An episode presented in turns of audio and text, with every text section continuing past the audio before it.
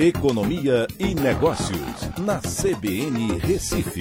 Oferecimento Cicred Recife e Seguros Unimed. Soluções em seguros e previdência complementar.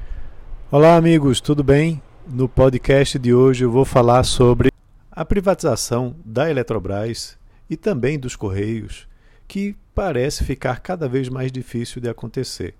O TCU pediu mudanças no processo de privatização da Eletrobras e a MP da privatização dos Correios empacou no Senado. Ambas as privatizações foram empurradas para 2022 e talvez nem saiam, né, por ser justamente um ano de eleições. A MP da Eletrobras ela virou uma criação de jabutis, né, como por exemplo no que se refere à obrigação da estatal, depois de privatizada, em contratar termoelétricas a gás na região Nordeste onde elas não existem ou onde não há infraestrutura para elas. Isso poderá aumentar o custo para os consumidores e trazer um efeito mais negativo do que positivo.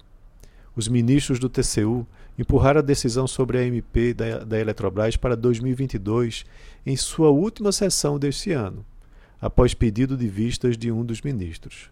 Mas o relator também questionou diversos pontos que precisam de maior detalhamento e de comprovações da sua viabilidade técnica. Já a MP da privatização dos Correios foi aprovada em agosto na Câmara dos Deputados, mas sofre muita resistência no Senado, que teve muita turbulência com a aprovação da PEC dos precatórios. O desgaste político causado nessa aprovação talvez até comprometa o avanço da privatização dos Correios.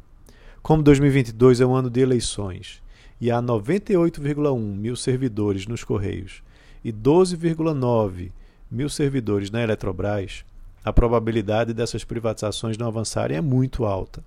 Nos Correios, principalmente, pois a pressão política de sindicatos e de servidores pode trazer preocupações no Senado.